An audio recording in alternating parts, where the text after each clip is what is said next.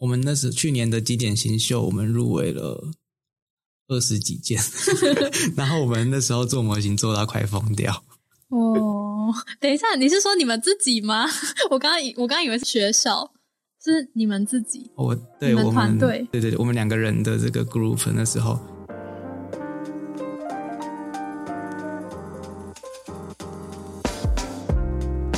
，Hello，欢迎来到 B N D Lab，我是主持人 Kathleen。那时隔半年没有录音的，就有种既期待又害怕受伤害的心情。那也想要在开始之前，先跟大家更新一下最近的呃近况吗？对，没更新的这半年来，基本上就是在申请研究所经培，然后准备毕制跟我们的毕业展。那很幸运的，我我跟千层学长也是选在嗯、今天录音。那在昨天得知了入围经典设计奖的消息，所以今天就是可以安心的录音了。嗯，那不知道大家有没有在设计生涯中，就是多少会呃向往得到一些奖项，那让自己过去的努力受到肯定。更别提像是红点啊、IF 这类型的国际竞赛，更可能是某些人或是某些公司终极一生追求的目标。那今天邀请到的来宾，嗯，得过上百件的设计奖项，真的是非常厉害。那从经典 IF 到红点，甚至在学习创业，但我想他不会说自己是设计天才，因为这些荣耀都是他用肝换来的。那究竟在明治科技大学这一所以得奖闻名的学校，他们的设计生涯是怎么度过的？要经历一些什么才能达到今天的成就？那就让我们欢迎赖千成学长。嗨，大家好，我是赖千成。那可不可以请你简单介绍一下自己？嗯，好啊，自我介绍可能会呃有两种，就一个是大家学历讲的自我介绍，从高中的广告设计科到大学我在明治科大的工业设计系，然后到现在在台科大的研究所在学创业当中。那针对我个人特质的自我介绍呢，我是一个呃设计的工作狂，然后可能抗压性比较强啊，比较乐观，然后也是一个这两年是一个听团的爱好者，就是喜欢一些独立乐团。嗯嗯嗯，因为就是我在看你的作品集的时候，你真的参加过非常多的奖项，对不对？就是在大学期间，总共参加了多少奖，然后又获得了多少奖？对，这个我们卖个关头，在后面有一个流程跟大家讲。好好，我期待一下。然后，因为刚好我最近也是今天红点的决选截止嘛，然后，嗯、这个礼拜也参加了产学合作的提报，还有嗯经典设计奖刚刚提到的，就觉得哎，最近为什么一直在比赛？那我想也请问学长，就是得奖对你来说的意义是什么？然后为什么会想要一直参加比赛呢？嗯，这是个很好的问题。嗯，得奖对于我们的意义来说，其实也是一直不断在调整跟学习。从我可能大一、大二初期的时候，那时候投一些呃比较小型的比赛，可能只是想赚一些奖金或者是试水温，就想知道说自己在设计这个呃领域或者是能力是不是有得奖的这个可能。那之后越来越发现，在大三、大四的时候，其实呃投比赛对我们来说是一种像呃自我的展展现，因为设计师其实是一个很需要做自我行销的一个职业。我们常常会需要透过一些嗯、比赛呀、或者是一些计划合作，来让呃社会或者是让一些业主可以看到，哎，你这个人有哪些比较是实上的经历。而在很多比赛的时候，其实也会跟产业来做一些接轨。像其实我从大三、大四的时候就参加了很多次的新一代产学的竞赛。从我大三的时候，我做了十分车站的车站设计，然后大四的时候又做了一些日历的 App 设计，然后跟村子的一些循环服务的一个设计等等。这些对我来说都是很好的经验。我觉得对于大家设计学生来讲，参与这类型的竞赛，它其实价值会比较高，因为你可以学到很多跟产业的接轨啊，或者是它在你未来的履历上是很加分的。但对于我现在呃在做新创公司的设计来说，设计设计竞赛会变成像是一种行销手法，就是我的一些产品我怎么去 promote，怎么让世界看到。我怎么样去让大家看到我们这间设计公司的一个高度？当然，这些所讲的都是设计竞赛的意义，它不代表你这个人这个设计师本身的意义。一切的重点核心，在我们学生时期，其实都是如何去培养成为一位设计师。这是我认为它其实比设计竞赛更为重要的一个点。哦，好，那所以我想问的是，那像是你们参加这些比赛，是你们的老师去 push 你们参加，还是你自己会呃很有兴趣，或者是认为在这之中可以获得什么，所以才去做的？嗯，这段的心境是一直在转变。刚开始大一、大二的时候，就是自己瞎搞瞎投，然后就是做了一堆，现在看起来会觉得很好、很有趣、很好笑的东西，但其实就是它都是一个过程啦。然后后来就是老师逐渐的会 push 嘛，学校会有需要一些，呃，会让学生去尝试投比赛啊，或者是把比赛当做一些课程的内容来做一个参与。但我觉得，嗯。比较重要的是，很多学生一开始参加比赛的时候会很患得患失，包含我当初一开始其实也是，就是你可能会觉得，哎，我花很多心血，我在投注于我的这个产品，因为我们呃做设计都会常常会讲说，我们自己设计的东西就像我们自己的小孩一样嘛，就会觉得，哎，我怎么这次丢出去的小孩居然打不赢别人？其实我觉得比久的话，设计竞赛比较，嗯，就是就是一个。对，真的就是一个过程跟一个运气成分在里面，嗯，有时候是这样子在讲的。因为我今年我们刚公布结果，然后其实我觉得有很多我觉得很棒的作品，然后没有入围，就想说，哎，怎么会这样？就是对，那你后来是怎么转换这个心境？转换这个心境哦，我觉得，我觉得我本身其实就是一个呃极度乐观的人呢。就是 我记得在网络上看过一个梗图嘛，就是。呃，你的大脑去分析一个状况，就是你觉得这个状况可以解决吗？诶，那当然就没问题了。那你觉得这个状况不能解决吗？诶，因为它不能解决，对，那他就没有问题了。因为你不管怎么样，你都没有办法去左右他的一个结果。所以，对于无法左右结果的事情的话，我都看得很泰然。哦，OK OK，那那真是太好了。因为接下来要谈的应该是你痛苦的过程。是是是。对，那像刚刚提到的，就是呃，在你们的大学。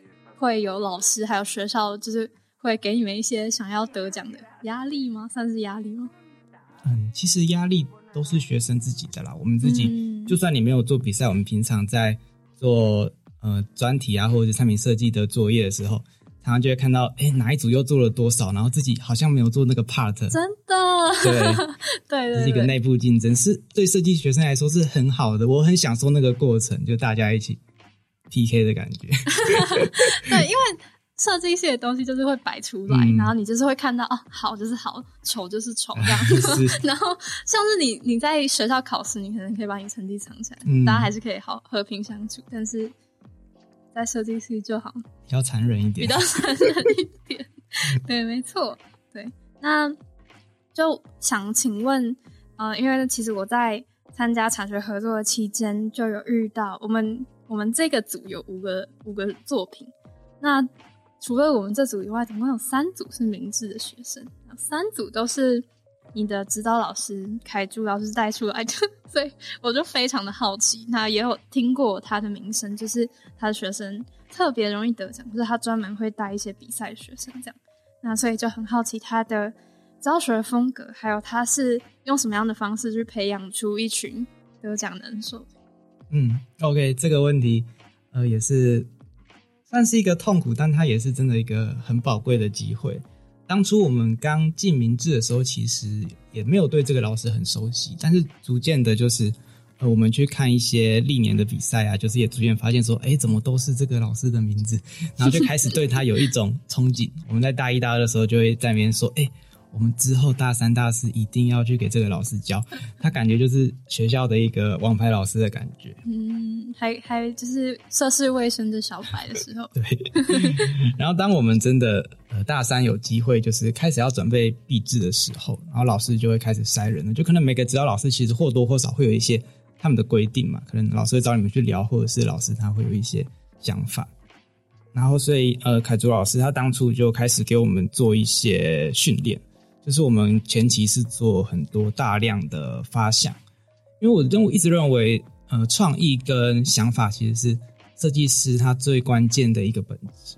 那那个时候大概每周呃提个二三十个提案，就是提案的方式，你可以呃就一些 sketch，或者是你可以简单做一些文字等等，都可以算是一个提案。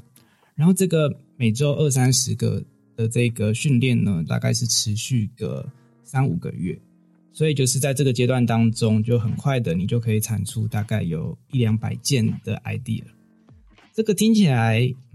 可能有一点困难，因为它在过程当中，我认为会有会有一些阵痛期，就是刚开始，可能刚开始这一两个礼拜你还 OK，可能 handle 得住，我可以想一些东西，我可以想很多的提案，但慢慢的，你可能想到一百个、一百多个的时候，你就会有点卡住 stuck 了，你就会发现说，哎，怎么好像脑袋什么都挤不出来的感觉，然后这个时候很多人就会 很苦恼，就是会就会去需要去想办法，你要。怎么去看展？你要怎么去做网络的资料收集？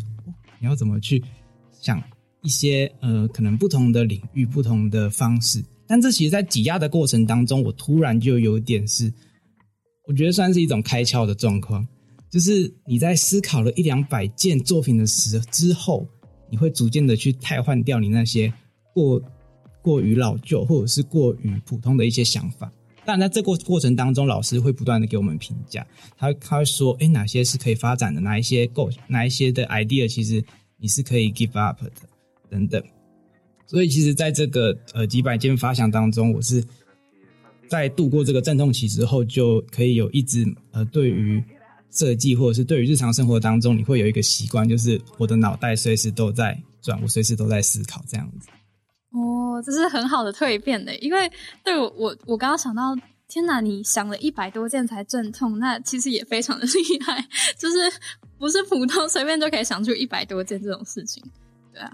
那嗯，再来就是我刚刚有想到说，那你是嗯怎么去寻找灵感的呢？嗯嗯，一开始会先有方法，灵感第一个步，其实你真的是要看的够多，我就先把。你能看的国际竞赛的得奖作品，先刷一遍，这是最基本的。然后接着的话，我会有几种方向啦。第一个方向，我会去看科技类型的网站；然后第二个方向，我会去看一些比较是呃新创产品类型的网站；然后第三个的话，嗯，我还我还会去看一些时事议题的，因为我们学生竞赛其实很多，它其实会蛮讲究你在社会层面呐，就是比较社会设计。或者是比较对社会有正向的，所以我会去看一些呃国际时事的网站，像是一些呃换日线啊，或者是国际大风吹等等，他就会提到说，哎，我们在世界上有哪些地区，它可能有出现哪些问题，或是有哪些族群它需要被援助、被弱势、被 不是被弱势 帮助弱势，对，被需要帮助弱势等等，所以我就会针对这些议题去寻找灵感。嗯，当然在呃后来的话就会。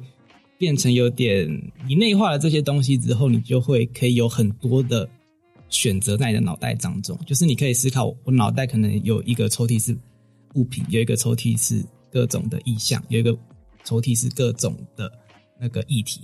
然后一旦我的排列组合够多的时候，我就可以随时随地做很大很大的联想。像我们现在前面可能有遮罩，有麦克风，那我可能就会想：哎，我是不是一边唱歌的时候它会有声光出来？我是不是一边讲话的时候可以训练我的喉咙？我是不是小朋友来玩这个灯罩的时候，它可能可以变成一个桌灯，可以变换等等。就是我随时随地就会用很快的联想的方式去切换不同的抽屉，然后去组合出很多不同的想法。当然，你最后还需要一个审视，去说这样子的东西它有没有一些价值，有没有一些市场的后续的一个性，这都是我们一直在学习当中的东西。这样，刚刚是就是现场临场发挥嘛？太厉 害了！对对对，因为其实。好像听你讲，那我们之前在金培那集也有讨论到，就是关于时事议题的社区。然后其实应该说，以教授或者是他们看学生的角度，会希望大家对于社会有一些嗯议题上面有一些讨论嘛。嗯，对。就其实这是设计竞赛一个呃，如果你的目你今天设计做设计的目标是得到这些奖项的话，那其实这是一个我觉得相对还蛮好切入点，因为刚刚等一下可能也会讨论到。在 IF 的评审项目中，它其实就是会针对那个全球什么永续的几个议题。对 SDGs 的联合国的十七个项目。对，好好确切，对我完全忘记。对对，所以所以其实就像你刚刚说的，它可能比较不是呃，我今天对什么有兴趣，我想做什么，就比较开放性的那种思考，它比较像是你可以有一个方法去破解嘛，嗯，会这样讲吗？对我来说，我觉得他对我来说也有兴趣啊。我觉得你如果真的设计能够呃对世界上有一些帮助，当然不能可能不能说很大，但无论如何有这样子的想法，就会是一个很好的正念。嗯，同意同意，就是呃，让世界更美好的那个。有点幻想。对，好，那再来就是你刚刚提到的，呃，就是像你们还有在学弟妹受到老师的指导，然后多少都会感到很挫折嘛，因为其实是一个很高压的训练嘛。那在遇到这样的时候，会不会有曾经想要放弃或是退出的时候？那可不可以跟我们描述一下当时的情况？嗯，可以。这其实呃，一切大概都从我们大三的时候开始。我们那时候大三开始要要找指导老师，然后又要实习。因为名字的其中一个特色是，全体的学生都要在那边呃都要去企业实习一年，就是会有可能去科技业啊，可能去设计公司等等。一整就一整年都不用回到学校，都在公司里面。就那时候我的实习公司在淡水，它是一间科技公司，做一些呃电子生活产品、消费性电子产品。然后那时候我同时又要参与凯竹教授的那个训练，所以那时候我从每天就早上八点去上班，然后五六点下班，然后晚上就再从淡水那边骑机车骑骑骑骑到明治，明治在泰山，就是福大旁边，已经接近快要到桃园了。就是我每天就下班，我骑到那边去，然后那边做一些老师的训练，可能做到晚上十二点等等。那这时候我会考虑，我现在是十二点，我要回去，还是我继续做？我做到早上，我直接去上班。哦天哪！还是你就铺一张床在你们工作室这样？这也是一个选择啦。对，哦，好嗯好，，这是第一步。嗯第二步之后呢，就是开始，因为你专题我们一定要找组员嘛，所以大三在这个训练过程当中，我就一直在找人说，哎、你要不要跟我一组？一开始可能大家都先找朋友嘛，嗯，结果我找了朋友，每次来一个走一个，来一个走一个，所以就应该说你把他们拉进来，他们也要一起接受训练，对然后他们要撑得住，你们才可以一起走下去。是是是，所以我我找了大概四五个学同学，然后他们来了。之后，然后都走了，所以那时候一直让我很挫折。我很挫折的不是我撑不下去，是我找不到一个人可以来帮我。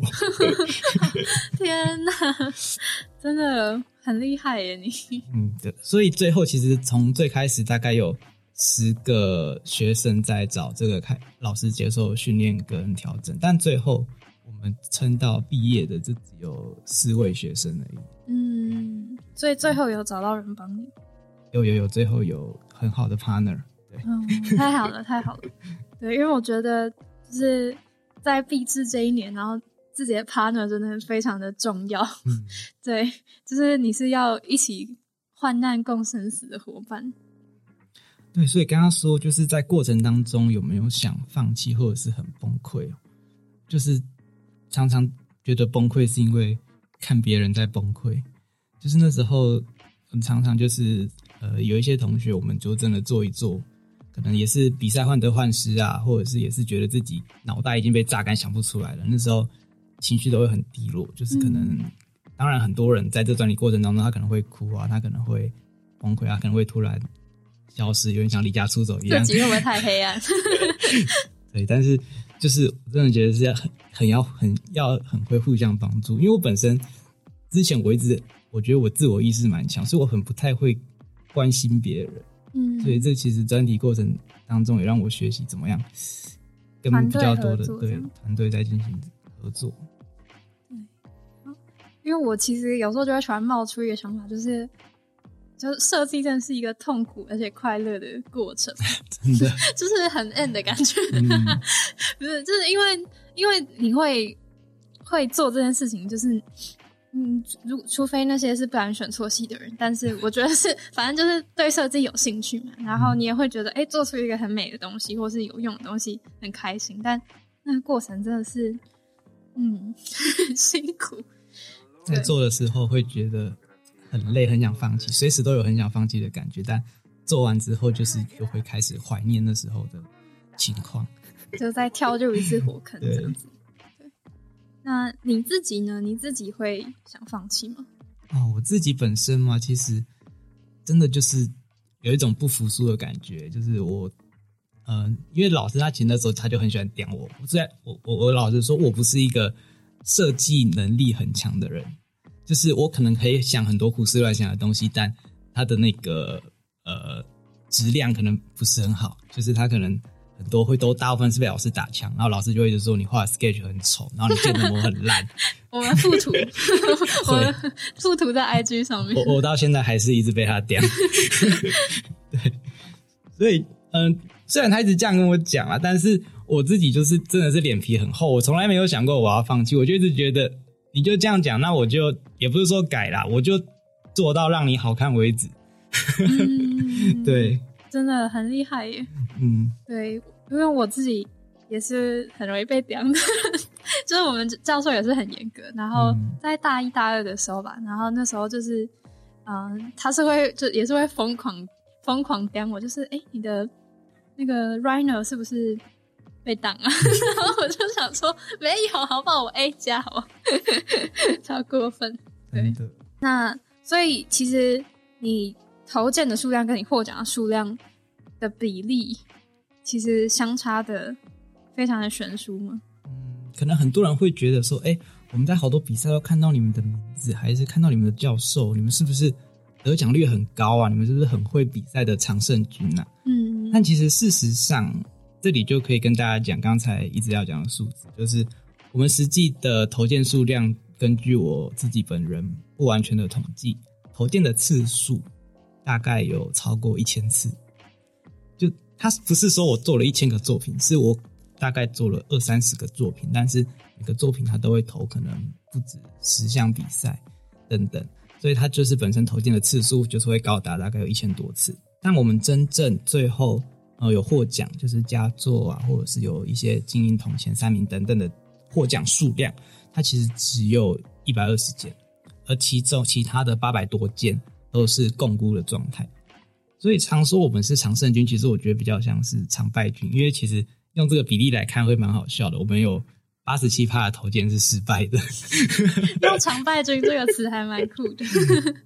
对，因为呃，我听到的时候其实还蛮讶异的，因为我想说一千多件你哪来设计这么多？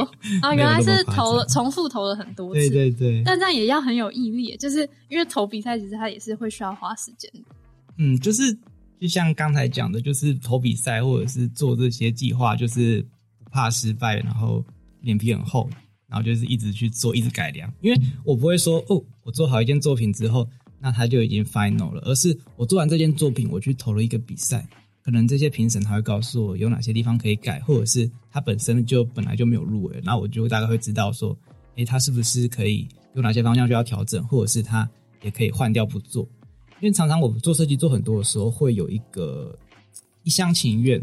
我们常常做一做会很执着，就是他就像是，哎、我生的小孩他一定棒，他一定可爱，我要一直抱着他去跟大家比赛。嗯嗯嗯，可是你后来会发现，其实他可能没有你想象中的那么好。那你就真的是要去了解，这很多时候设计不是一厢情愿就能完成的事情。了解。所以就是还是要有放弃的勇气。对，放弃的勇气。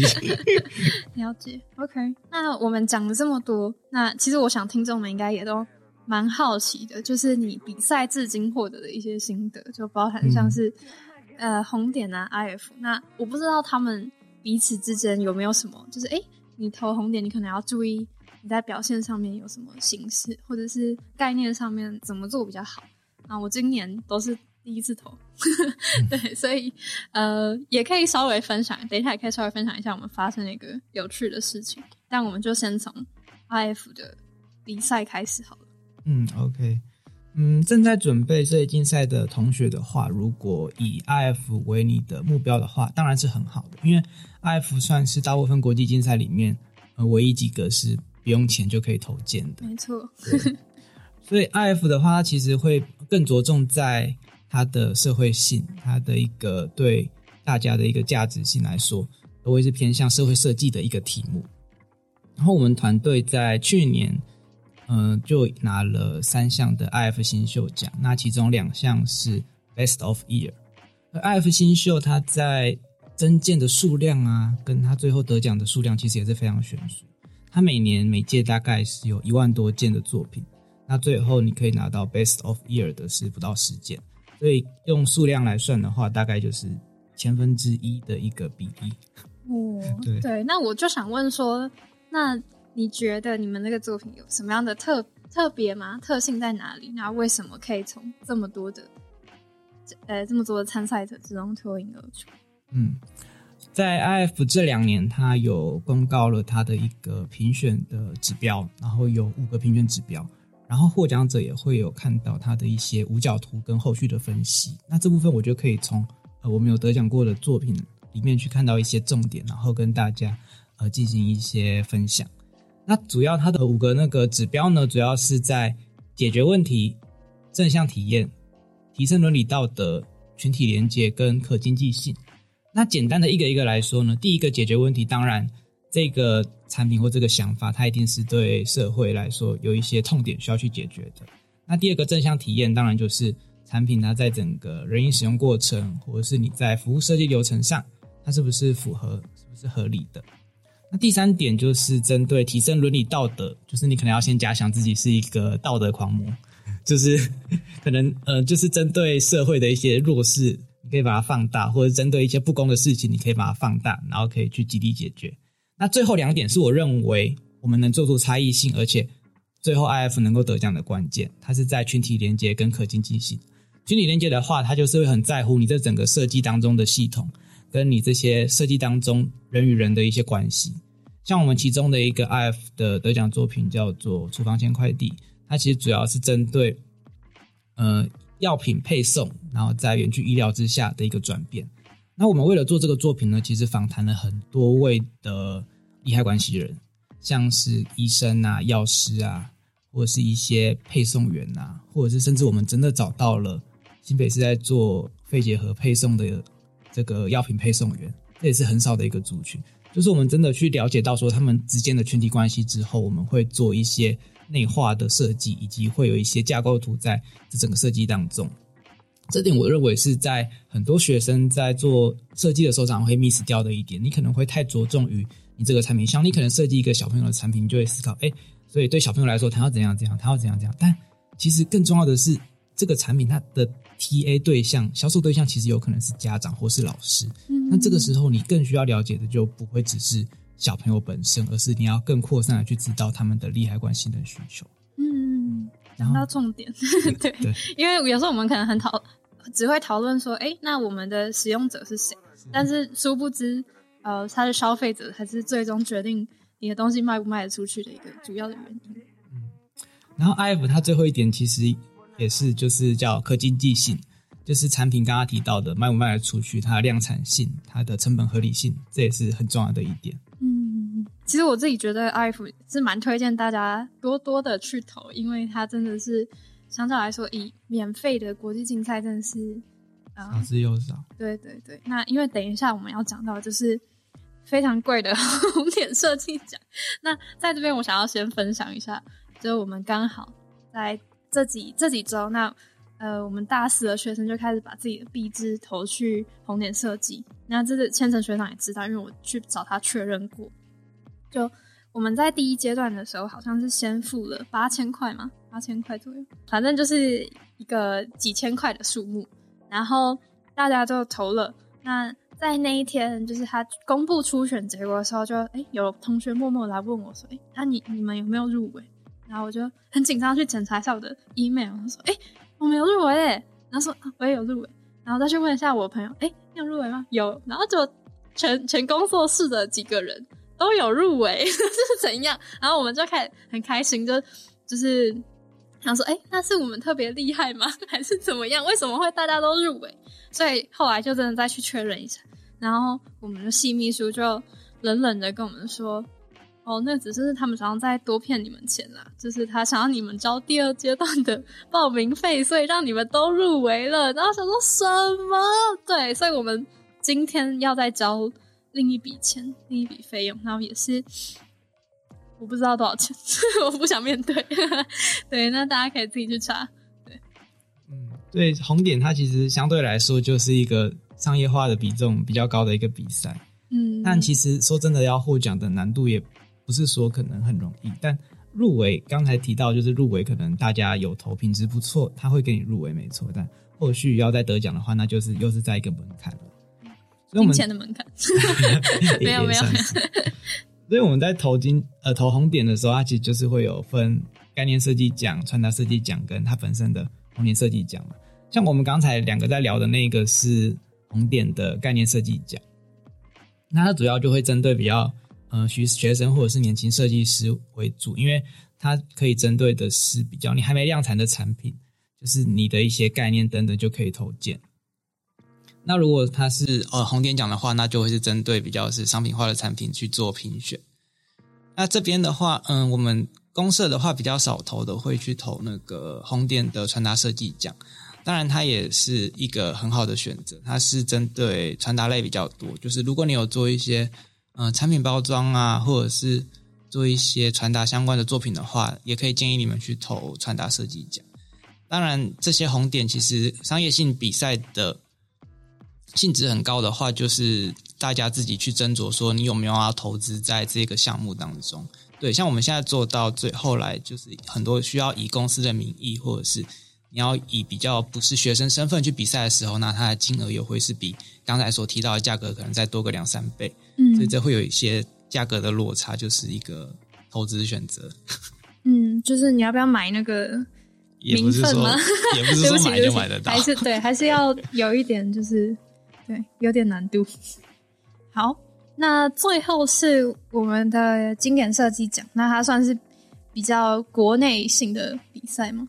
嗯，对，经典设计奖，它其实就涵盖了很多，从我们两个之前参加的新一代产学到经典新秀设计奖，然后经典概念设计奖，然后还有今年还有那个经典的赞助奖等等，就是它是一个包含盖性很大的一个比赛，我觉得这也是我们台湾学生很值得骄傲的一件事情。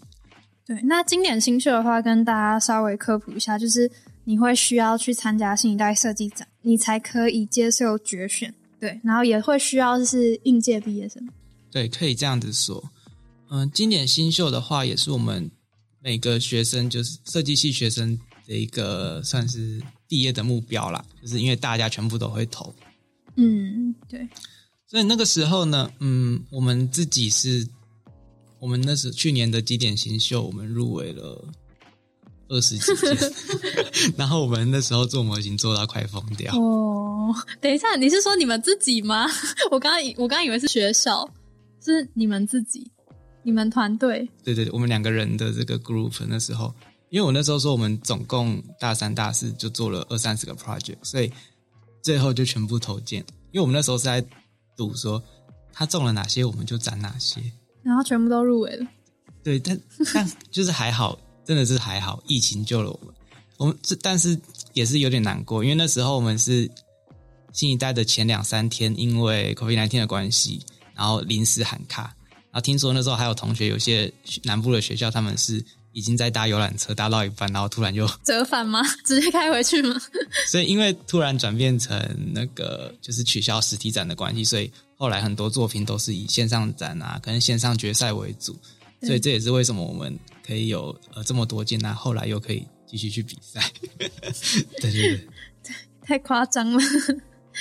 但今年奖它最大的优点是，就刚刚讲的嘛，它很多种类型，然后它又会有很多企业来看，就是像、呃我们的有一些产品，其实也是因为有得到了经典的赞助奖，然后后续在创业啊，或者是在我们在跟这些公司合作的时候，其实有得到一些好处，就是他们因为这个平台看到我们，然后他们想要投资我们的产品，而我们也后来有持续真的创业在做。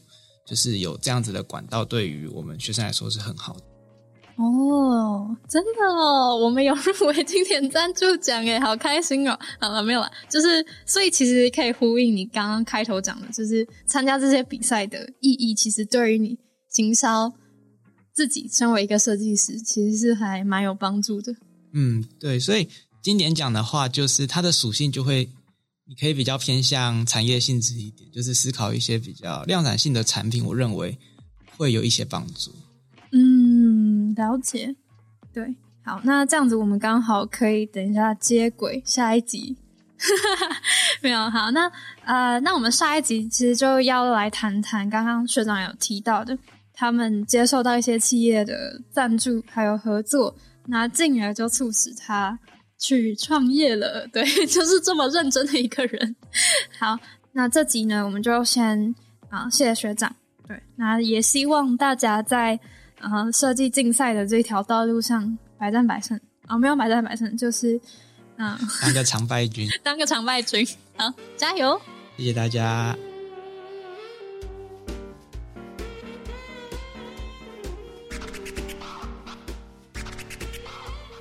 这集千层学长跟我们分享了设计发想是搜集灵感的方法，以及他是如何透过不断的试错与磨练，才达到今日在设计竞赛的战场上优异的战果。那 IF 重视设计带给社会的价值，红点是相较具有商业性质的竞赛，而国内的经典设计奖则是帮助设计学生与业界接轨一个很好的平台。那今天很高兴了解到，我们以为的设计常胜军，其实在背后付出了比一般人多更多更多的努力。那下一集千层学长也会跟我们分享，嗯，这些比赛为他带来的影响。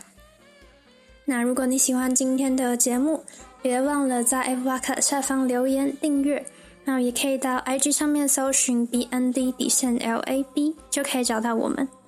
那就谢谢你今天的聆听。我是主持人 Kathleen，我们下周见。